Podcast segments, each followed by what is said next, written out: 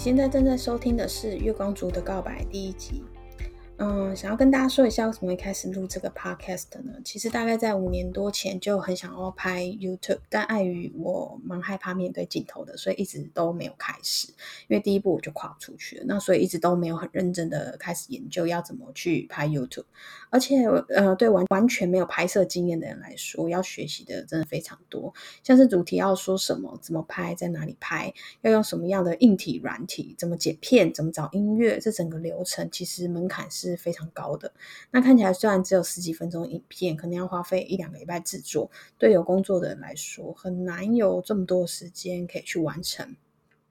那到了二零二零，听说是台湾 Podcast 开始崛起的一年，想说不用露脸，那我到底还有什么理由不开始？那想说也顺便记记录一下我的生活。那主要也是想要分享我这三年来一直在研究的呃投资理财。那没想到一开始都是呃。没有，也不是一开始就一直都是月光族的我，确实也在这三年当中累积到了一些资产。那为什么说是资产不是钱呢？那这个也蛮值得跟大家分享我这中间的心路历程的。那所以。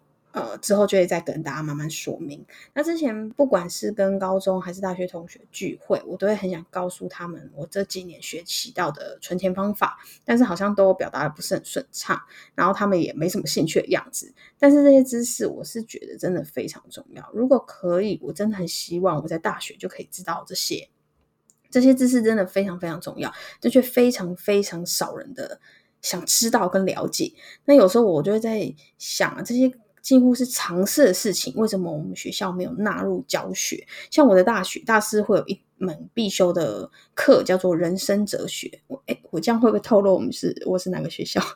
那就是是我们学校的必修，但我不知道其他学校有没有有没有这堂课啦。那因为我好像也没问过别人，但是怎么会没有一堂必修是财务管理呢？好像大家对于钱财都有点避而谈。认为教育是神圣的殿堂，就不应该讲钱吗？这是我个人的猜测啊，因为我我我也不确定说以现在的现在的学校有没有教这个投资理财或者财务管理的课。那这个主题虽然说，嗯，实在是缺乏，有点缺乏那娱乐性，可能大家会比较不感兴趣。但是我是真的很希望，就算只有几个人也好，想开始理财却不知道怎么开始的人，呃，有一个轻松学习，可以开始了解理财的管道。而且我自己也已经摸索了，可能三到四年，再把这些经验告诉你。其实只要一些小习惯的改变，也许两三年后你会感激自己点开这个频道。那也欢迎你，欢迎你有特别任何特别的存钱方式，也可以告诉我，可以分享给大家。那希望大家可以一起分享任何有用的方式，让为存钱呃苦恼跟挣扎的人，不管是一个。一个人还是两个人可以真的存下钱？那最后要跟大家分享一句话，那就是有计划存钱，就是有计划实现梦想。那不管你的梦想是什么，现在就应该开始。那我们下一集节目见，拜拜。